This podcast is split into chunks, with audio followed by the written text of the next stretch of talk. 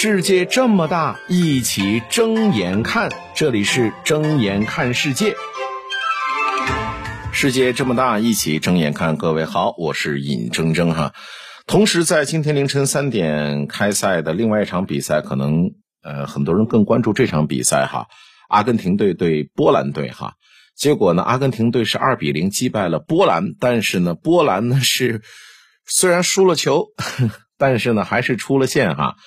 呃，先说一说阿根廷队吧。阿根廷今天凌晨这场比赛的表现，我觉得可能是他们这两届世界杯里边哈，这两届听我说，这两届世界杯里边最好的。上一场的胜利再次是证明了，其实大家都知道的一件事哈，就是让梅西把最多的精力放在前场三十五米，不仅最有利于他的发挥，对阿根廷全队进攻的帮助也是最大的。而之前两场的波折和坎坷呢，也让主帅斯卡洛尼对阵容和人员的安排呢，都一点点的完成了调整和优化。那改变的方向就是让整支阿根廷队最大程度的支持梅西，同时也是利用好梅西。那今天这支阿根廷的中后场衔接和向前输送，在稳定性和有效性方面，哎，我觉得都有了很大的提升。梅西呢是大幅回撤到了中圈策应的情况是不再出现，就可以安心的留在前场就负责进攻。而梅西自己呢，上半场也没有说完全拘泥于单一的位置和功能。开场之后自己进攻的意愿很强，但同时对这个皮球的调度和分配也非常的合理啊，尤其是压缩防守阵型之后的横向转移球，梅西处理的非常好。呃，顺带说一句，曾经很擅长做这件事的球员，那是巴萨时期的小罗啊，罗纳尔迪尼奥。那个时候的梅西呢，往往是埋伏在右路的受益者。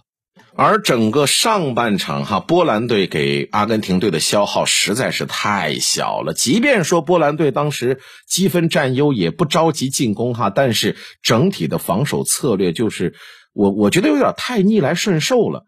就是每次阿根廷队夺回球权都没有消耗太多的体力，几乎全程都是控制着皮球来调动波兰队。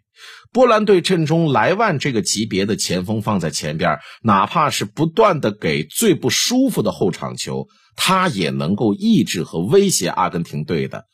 但波兰几乎就是一个完全不考虑进攻的状态，所以哈，阿根廷队整个上半场，无论是节奏还是场面，那都非常好，又没有耗费太多的体能，也确实创造了几个不错的机会。当然，这也不包括梅西的那个点球哈，这个点球确实就有点一言难尽啊。当然，这个是各花入各眼了哈，咱们就不去纠结这个点球了。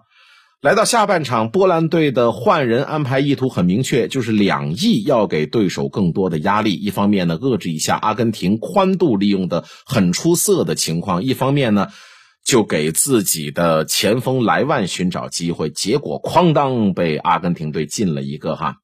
虽说阿根廷队的这球呢，最后一脚射门有点讨巧，但反过来说，这也是阿根廷队持续优势积累之后转化出来的一个结果嘛。那毕竟全场比赛下来，阿根廷队边中边的调度哈，找空档一直都很出色。这边调到那边，那边传中，传中不行就那边传给边上，边上再传来传去，边中边调来调去，一调这个空档就出来了嘛。那进球之后，哎，一比零之后，阿根廷的局面是豁然开朗。波兰的阵型呢也有所前提，那空档就又多了一些。于是乎，这个比赛就进入到了阿根廷队最喜欢的局面。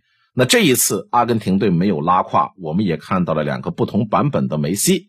先是梅西在球队领先之后，明显的他也想要进球，于是呢，好几好几次都亲自呢去尝试终结，包括有一次的长途奔袭。但也这是正是这一次的长途奔袭啊，确实看出梅西年纪大了哈，连续的高强度无氧，最后呢确实几下的动作有点提不上气儿。那好在梅西也没有勉强哈，随机就切换到了进攻组织的模式。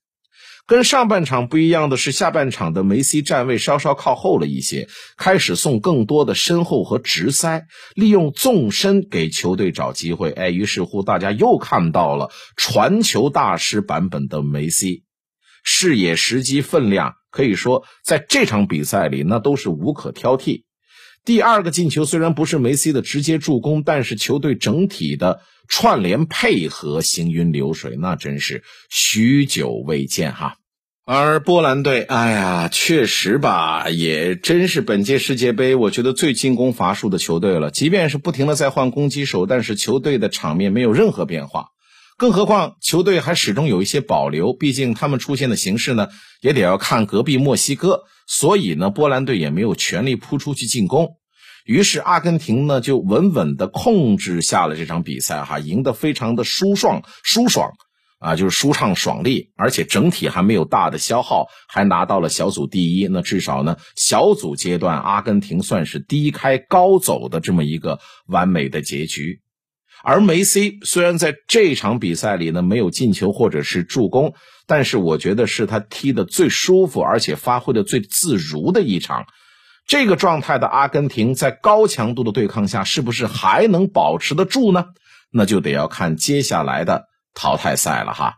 呃，还是想说一句哈，波兰进淘汰赛真没劲，这个球队实在是算了，咱们咱也别说了，就看他接下来的表现吧。睁眼看世界，世界这么大，一起睁眼看。感谢收听。